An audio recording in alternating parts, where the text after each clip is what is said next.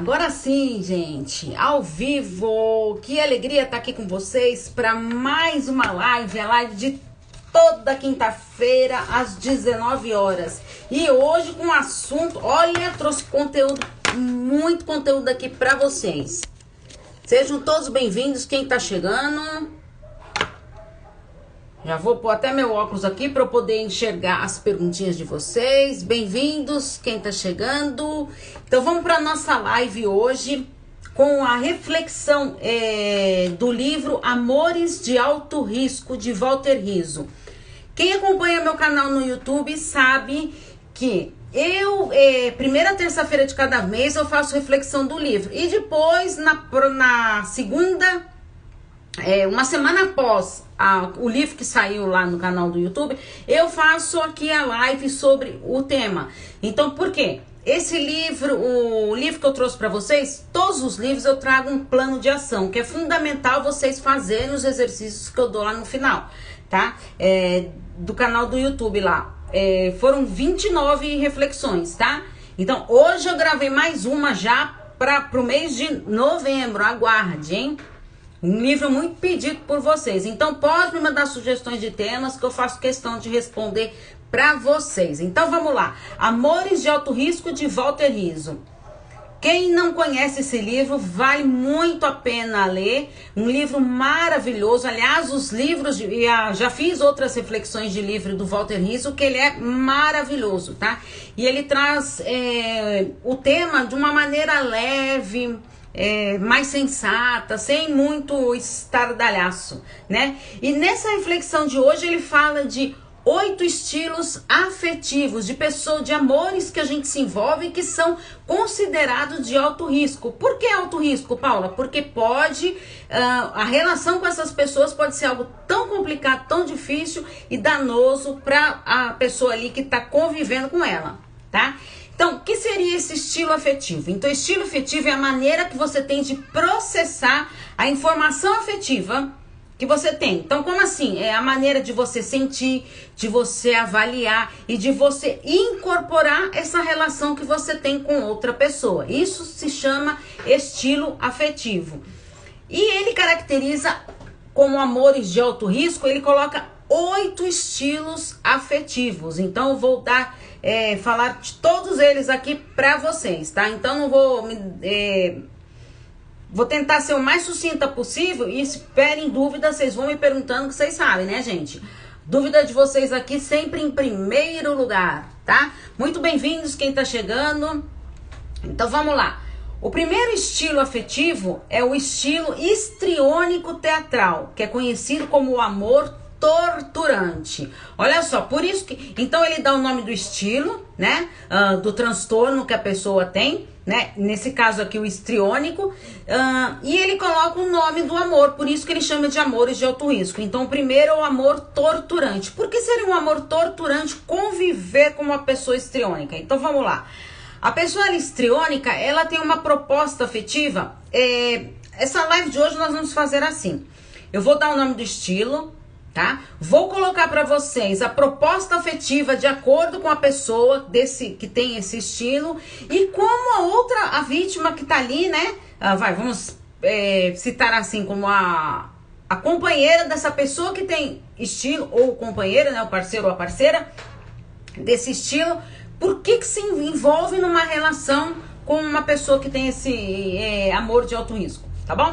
Então vamos lá. É, a proposta afetiva do estilo histriônico, ele traz atitudes destrutivas. E quais seriam essas atitudes destrutivas, então? Primeiro lugar, ele quer chamar atenção a todo custo. Sabe aquelas pessoas que estão sempre querendo causar, querendo chamar a atenção de todo mundo? Pois é essa mesmo.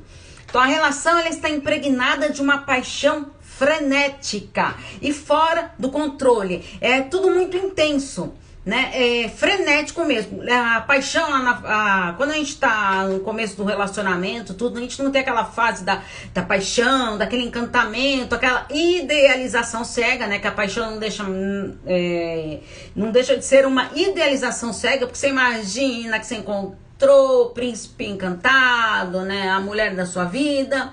E aí depois, com o convívio, que você vai percebendo lá Inclusive, hoje eu postei até um vídeo, é, um, um vídeo, não, um texto, falando de se no primeiro encontro lá, será que ele quer namorar comigo? Será que não quer?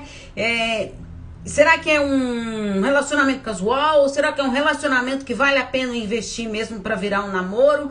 Isso foram perguntas que me enviaram lá no grupo de relacionamentos abusivos e relacionamentos amorosos que eu tenho lá. Quem quiser participar, no, no Instagram tem lá na bio os grupos tá? Uh, e nas minhas redes sociais, inclusive depois eu vou deixar para vocês aqui no canal do YouTube, vou pôr na descrição aí os links para vocês, assim que eu conseguir editar o vídeo. Então vamos lá.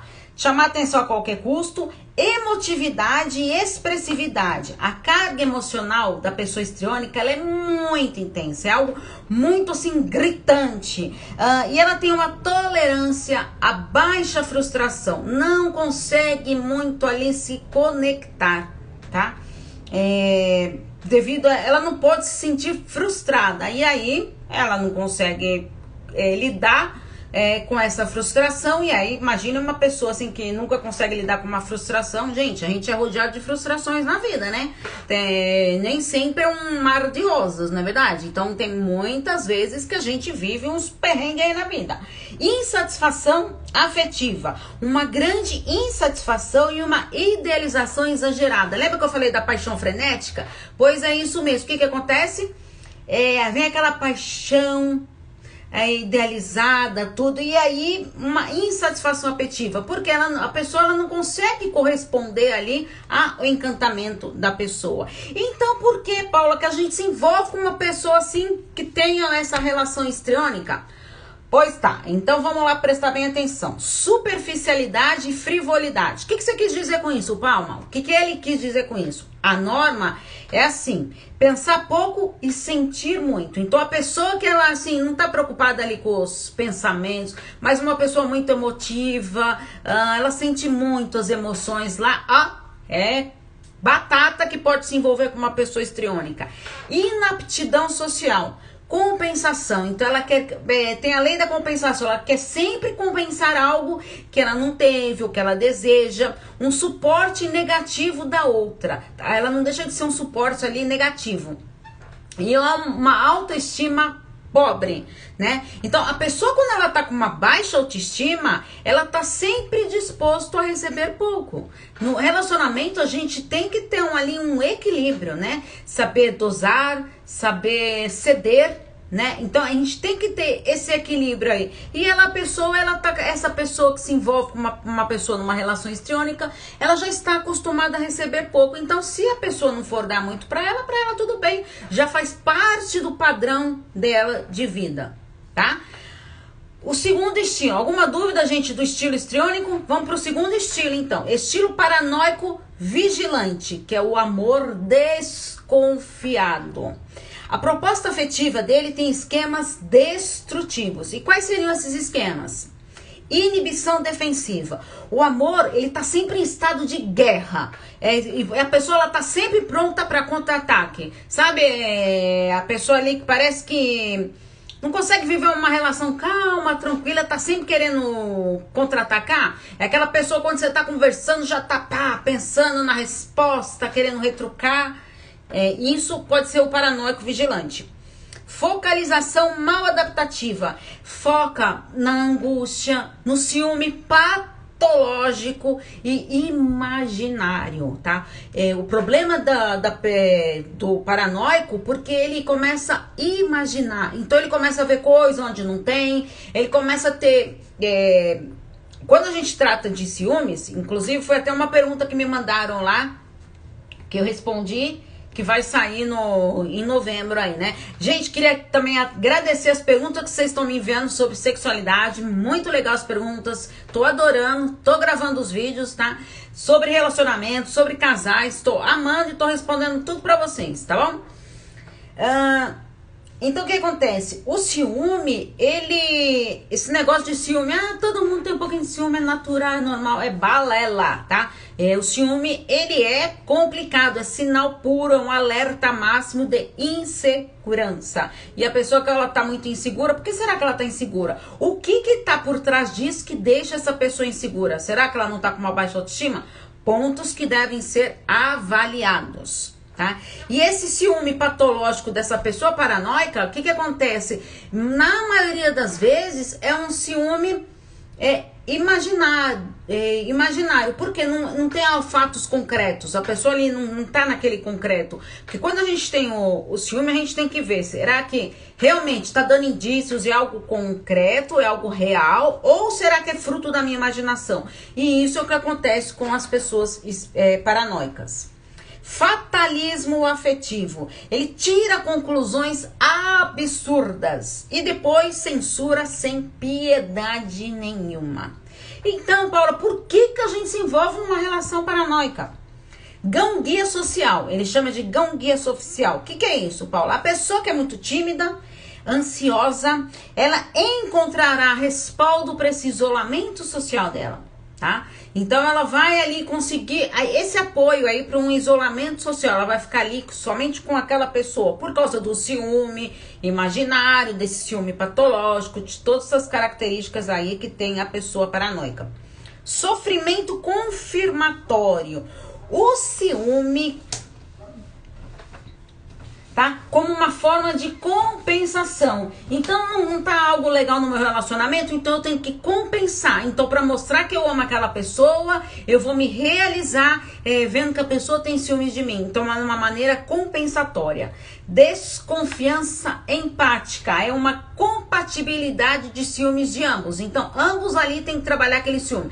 Você imagine duas pessoas ciumentas ali lidando e nenhuma delas, uma porque tá muito ansiosa né, com é, uma baixa autoestima e a outra ali super paranoica, tudo super possessiva. Então, dá esses desencontros aí e esse ciúme de ambos aí que gera toda essa desconfiança. Terceiro estilo, estilo passivo agressivo. Ele é tanto passivo quanto agressivo, que é o amor subversivo. Uau, Paulo, amor subversivo? Exatamente. A proposta afetiva deles traz atitudes e racionais e nocivas. Isso mesmo, nocivas. Por quê? Eles trazem uma ambivalência interpessoal. O que seria isso? Ele precisa de uma pessoa com autoridade e ao mesmo tempo com proteção. Ou seja, então a pessoa, além dela me der. Ela me tratar ali com autoridade, né? Ela é o, o a, a proposta dele, passivo-agressivo, é assim: ou ele vai te proteger e ao mesmo tempo ser uma pessoa autoritária ali para cima da pessoa que convive com ele. Sabotagem afetiva, afetiva. A sabotagem, gente, ela vem acompanhada de desculpas e doses de cinismo que causam desespero da pessoa que vive com essas. Então você imagina, é, a pessoa ela tá ali é, começa a dar desculpas. Então ela vai vendo as coisas acontecendo ali ao redor dela, vai dando desculpas. E a pessoa é, passiva-agressiva, ela começa meio que se sabotar a si mesmo e acaba sabotando toda a relação, porque a outra pessoa entra naquele ciclo ali também vicioso. Pessimismo contagioso. Sabe o pessimismo em pessoa? Tá aqui no passivo agressivo. Ele tem o dom de desanimar as pessoas que estão ao seu redor. Então você imagine você se envolver com uma pessoa, você chegar lá toda feliz. Nossa senhora, sabe o que o meu chefe me falou? Eu consegui isso, isso, isso. Ah, é? Só isso? Nossa. Sabe aquele desânimo total? Sabe aquele balde de água fria que você tá tão feliz com a conquista que você teve e vem outra pessoa lá para minar tudo isso. Ah, então eles desanimam mesmo e tem de levar o, limite, leva ao limite de desesperança. Então você já, meu Deus, não sou mais capaz de nada. Né? Olha que situação difícil isso. E por que, Paulo, que a gente se envolve numa relação passivo-agressiva? Fragilidade e insegurança e ao mesmo tempo um protecionismo amoroso. Então você sente -se, é, você se sente atraído e ao mesmo tempo protegido protegido, visto de uma maneira é, atraente. Então, essa, essa proteção, é, se sentir atraído, cair meio que nessa teia, é como algo atraente para a pessoa que está convivendo ali com essa pessoa. Alguma dúvida até agora? Todo mundo tá quietinho hoje. Tranquilidade, desleixo, uma despreocupação e uma comodidade. Então ele combina com as pessoas que não suportam muito a responsabilidade de ter uma relação. Tá? Então as pessoas, então ele vai combinar com a, com a pessoa que não tá muito interessada em investir aquela relação, nada. Então aí é o prato cheio para essas pessoas, tá? Estilo, estilo narcisista egocêntrico, o amor egoísta. Ó, gente, falo de várias vezes de narcisistas, né? Então vocês já sabem que. E isso é um amor de alto risco, né? Como vocês acompanham meu trabalho, o grupo lá de narcisistas, convivendo com narcisistas lá, sabe muito bem o que é isso. Proposta afetiva com atitudes irracionais. Menosprezo afetivo. Porque ao ser tão egocêntrico, ele não sabe e nem quer se descentrar de si né? E aí ele faz o quê? Começa a ter um certo distanciamento. Por quê? Ele é tão importante a sua autoimagem, uh, ele se sente tão grandioso, tão superior que ele se descentra dos outros, porque ele é, é poderoso, então ele não precisa das pessoas ali ao redor. Grandiosidade e superioridade. Contribuir, você quer contribuir para uma boa imagem do narcisista? É você admitir de forma incondicional a sua grandiosidade. Pronto, é um prato cheio para ele. Você vai cair ali na cilada emocional dele, que é o que ele quer, né? É que alguém reconheça a sua grandiosidade, a sua superioridade. E por que, que a gente se envolve então numa relação narcisista? Por que, que isso acontece? Autorrejeição. Autorrejeição, Paula, exatamente. Se refere a pessoas que não se sentiram desejadas pelo sexo oposto.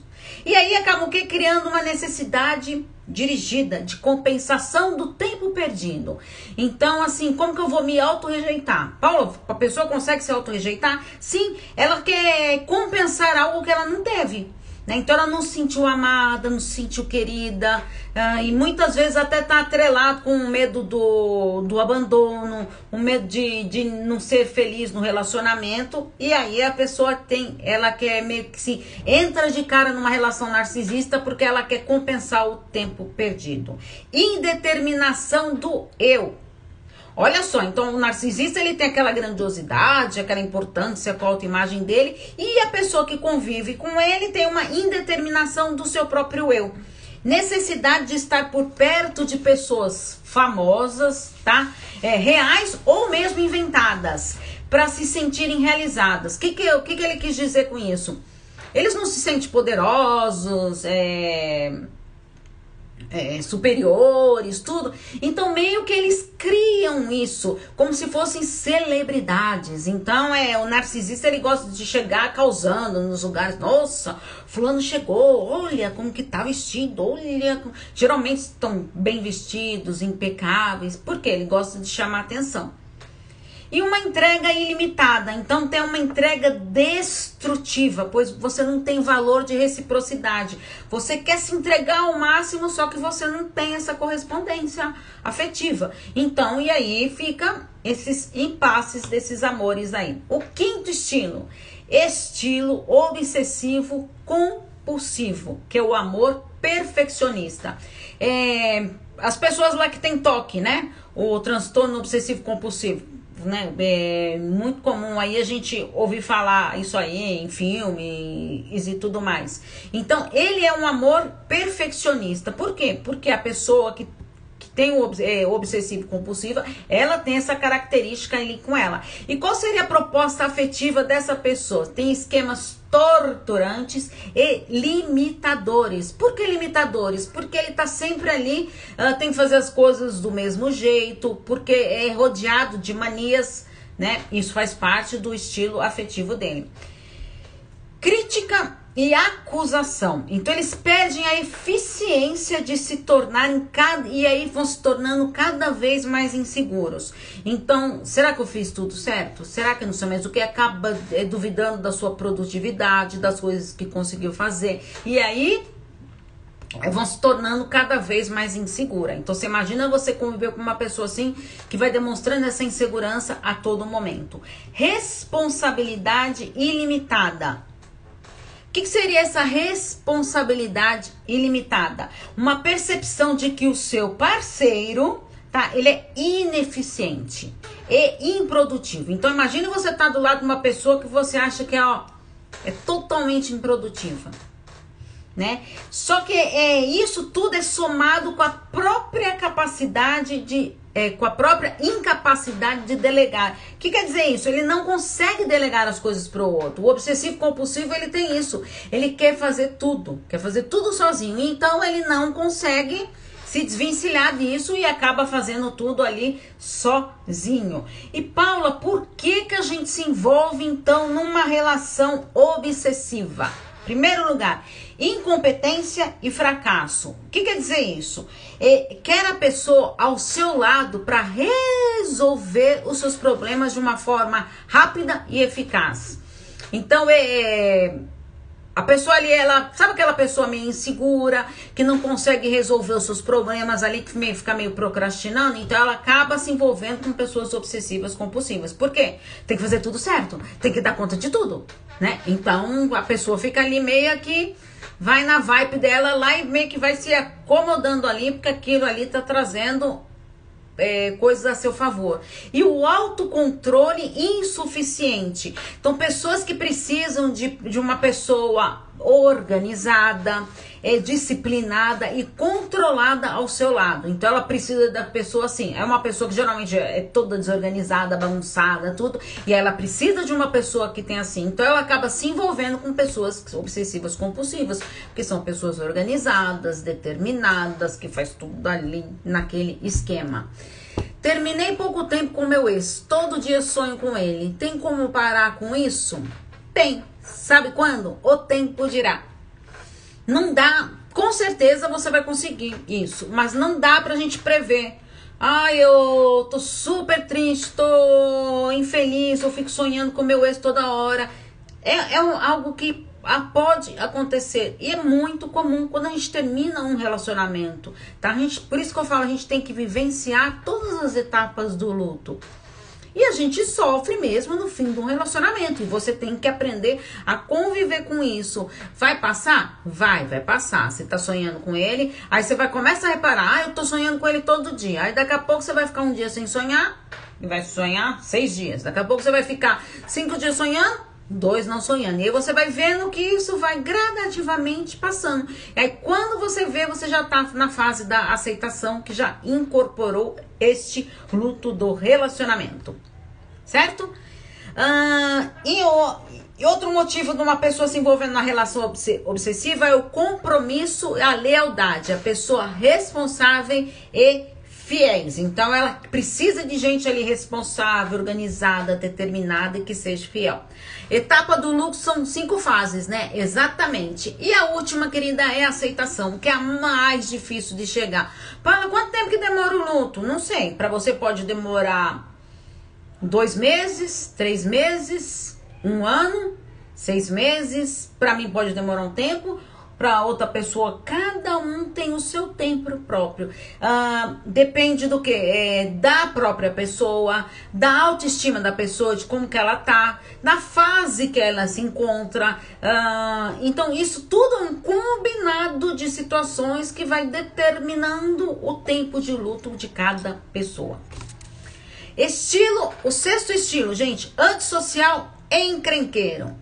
Quem já conheceu uma pessoa assim? Que é o chamado amor violento. Olha que amor de alto risco aí, hein? A proposta afetiva deles tem esquemas patológicos e nocivos. Não tinha que ser diferente, né?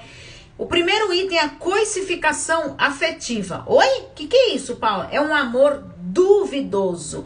Porque você usa a pessoa, mas usar a pessoa, isso não é sinal de que você está amando aquela pessoa desprezo, maus tratos. Você tende a depreciar a pessoa. Então a pessoa antissocial, encrenqueira, ela gosta de depreciar o outro mesmo, porque é, então ela, ela tem essa característica de, de menosprezar, de depreciar os outros ali e não tá nem um pouquinho preocupada se a pessoa tá sofrendo ou não.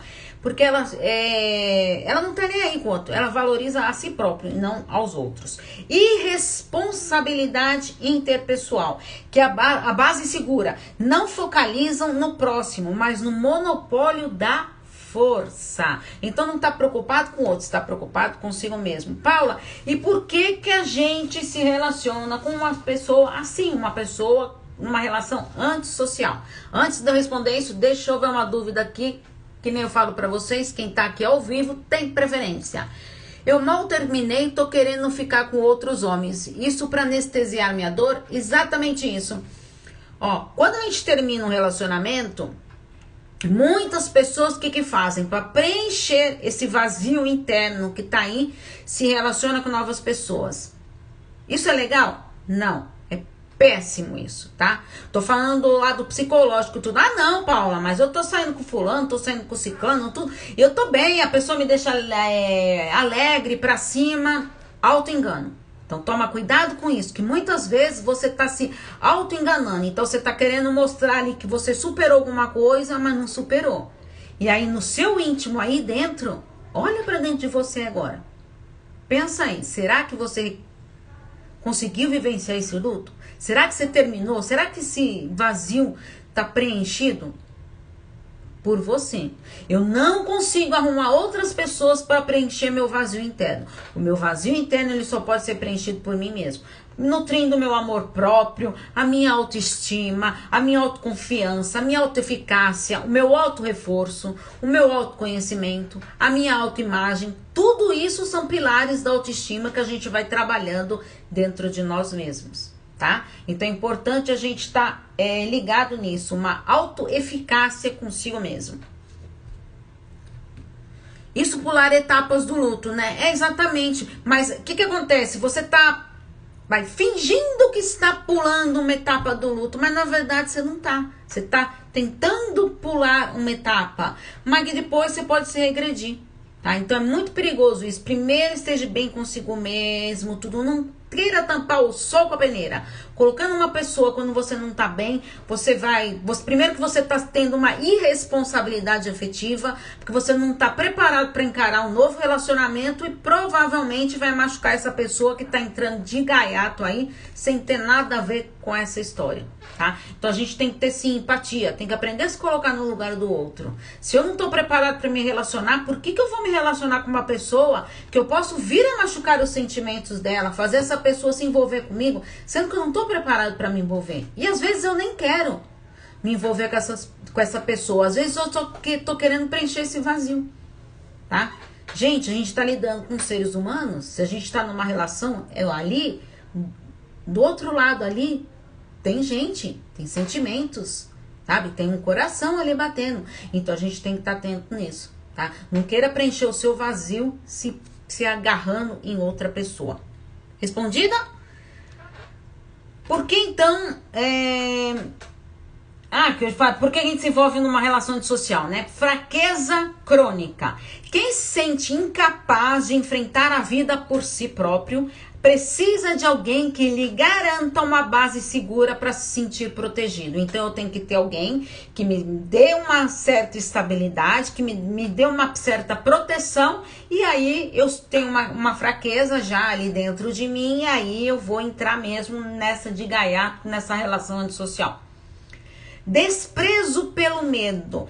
Se a pessoa despreza o medo e vê como um sintoma de fraqueza, então esse medo ele acaba sendo um algo atrativo, interessante. São pessoas que gostam de viver intensamente, tudo. E aí você se envolvendo com ela, você pode entrar numa selada emocional. É vício pelo perigo. Então, vício pelas emoções intensas e a incapacidade de se autocontrolar parecem ser, é, vem de origens traumáticas, de origens patológicas, algo que você não trabalhou dentro de si. Então, esse negócio de querer viver perigosamente é muito perigoso.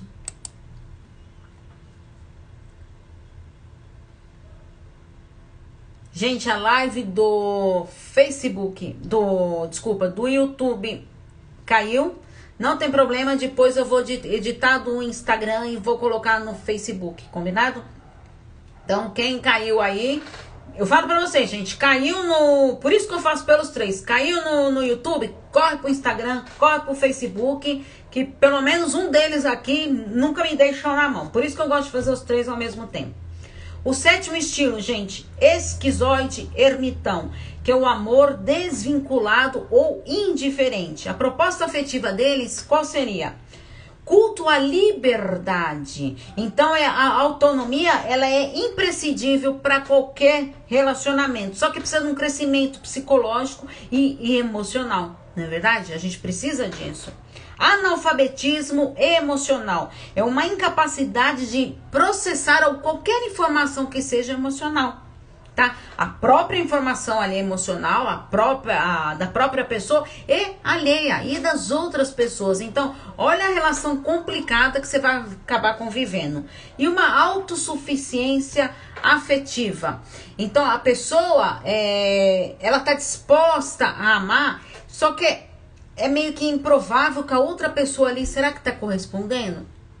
E aí, meio que nesse jogo de entrega tão grande, e aí a pessoa acaba se frustrando, né?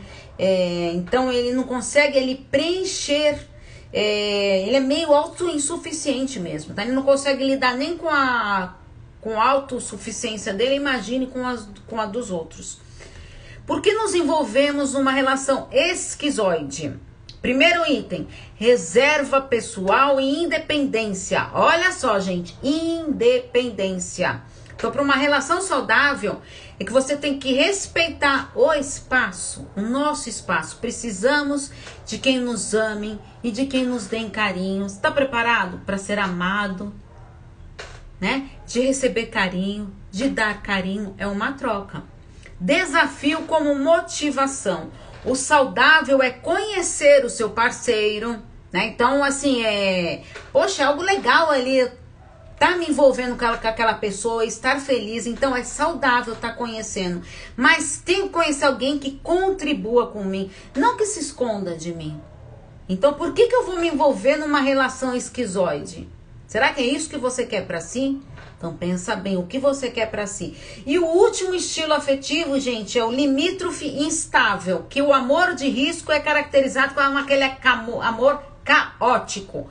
Outro amor de alto risco aí. Presta atenção. E qual seria a proposta afetiva deles então? São esquemas totalmente doentios. Primeira coisa, tem uma identidade fragmentada, tá? Ela tá todinha fragmentada. Então, se o amor, se o amor ele é uma troca de alegres fantasias bem harmonizadas, tá? Se o amor é isso, aqui a correspondência, a relação com essa pessoa será totalmente nula, tá? Porque a identidade está fragmentada. Haverá alguém que terá pouco ou nada para contribuir com esta relação, com esta troca. Abandono e desconfiança. Então, o fracasso ele consiste em você querer manter uma relação de dependência sem ter os recursos para alcançar. Então, será que você tem o recurso para alcançar? Será que você consegue lidar com essa situação? Ah, não, Paulo, acho que eu não consigo. Então fica atento com isso. É, a relação de dependência ali, ela vai minando os recursos que a gente tem. E será que você consegue lidar com isso? Gente, depender de alguém é triste demais. A gente tem que lutar pela nossa independência emocional. Tá? Fora a financeira, né, gente? Que é um combinado ali. Geralmente a pessoa que é independente financeira, ela acaba se tornando. É, uma pessoa dependente financeiramente, ela acaba se tornando meio que dependente emocionalmente. Porque ela se sente presa ali naquela relação, na, desatada ali, não conseguir lidar com aquela situação. Então, por isso que eu sempre falo, gente, tem que lutar sim pela sua independência financeira. Isso vai trabalhar sua autoestima, uh, vai trazer é, vai agregar para a sua vida. E então é importante a gente querer isso. O que, que eu quero para mim? O que, que eu quero para um relacionamento saudável? Né? E por que, que a gente se envolve, então, Paulo, numa relação limítrofe, instável? Por que, que eu me envolvo com pessoas assim? Porque a gente cria, sabe, aquela ilusão de que o lado ruim ele vai desaparecer. Ah, não, ele não, não vai ser assim, não, ele vai mudar. Só que aí a gente pensa que vai ser substituído pelo lado, bom. Pura ilusão. Essa ilusão, gente, não tem fundamento nenhum. Eu não consigo é, transformar algo tão ruim em algo de repente num, num, num mar de rosas. Então a gente tem que estar tá preparado para lidar com isso. Falei dos oito oito amores de alto risco. E agora eu quero finalizar essa live de hoje falando de um amor saudável. Né? O amor saudável, o amor ideal. Né? O amor é apoiado na dignidade humana. Olha que bonito, ele fala isso, que o amor saudável ele é apoiado na dignidade humana. E o que, que ele quis dizer com isso? Na condição de que uma boa relação favorece para o desenvolvimento do potencial dessa relação do ser humano e do outro e reafirma essa capacidade de reciprocidade, de entrega, de respeito mútuo, né? De intimidade, afetividade, carinho, compreensão, amor, amor saudável, não é? Não é um amor perfeito, Tá longe de ser perfeito. Não existe amor perfeito, relacionamento perfeito, pessoas perfeitas. Não existe. Se você tá em busca de um relacionamento perfeito, pode parar por aí. Você não vai achar nunca. Tá? Mas a gente tem que sim ver o amor saudável com algo valorizado, estimado, né? Bem calculadinho. Porque tô ali pronta para receber esse amor sem desvalorizações. O amor saudável ele não desvaloriza, ele apoia, incentiva o parceiro, cuida de si, cuida do próximo. Combinado?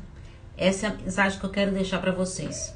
Está disposto a viver um amor saudável? Ai, Paulo, eu tô numa relação que não tem nada de saudável. O que, você está fazendo com a sua vida? Pensa bem. É isso que você quer para você? A felicidade tem, a gente tem que pensar nela hoje. Não adie a sua felicidade. Ela tem que estar tá no presente e não no futuro. Tá? E nem viver lá de, de nostalgias, né, gente? De, ah, como eu fui feliz lá no passado. É daqui para frente. Seja feliz hoje e sempre. Um grande abraço para vocês. E depois eu vou editar aí a live, tá? É, do, do Instagram. Vou editar a live e vou colocar lá no meu canal do YouTube. Que como cortou a live no YouTube lá, no Instagram aqui ficou inteirinha. Então eu vou deixar pra vocês então. Um grande beijo carinhoso para vocês. Semana que vem, 19 horas, encontro marcado aqui no Instagram, no YouTube e no Facebook. Um grande beijo, gente. Tchau, tchau. Até semana que vem.